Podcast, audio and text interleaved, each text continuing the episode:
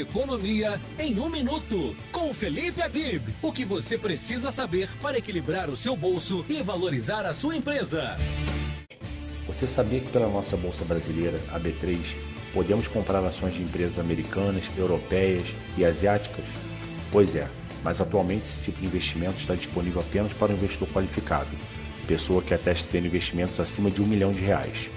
Mas não fique triste pois logo logo o investidor geral também poderá negociar pela B3 esses certificados, que representam ações emitidas por empresas em outros países, como por exemplo Tesla, Amazon, Facebook, Disney e muitas outras empresas que até pouco tempo só se permitia acessar via conta no exterior.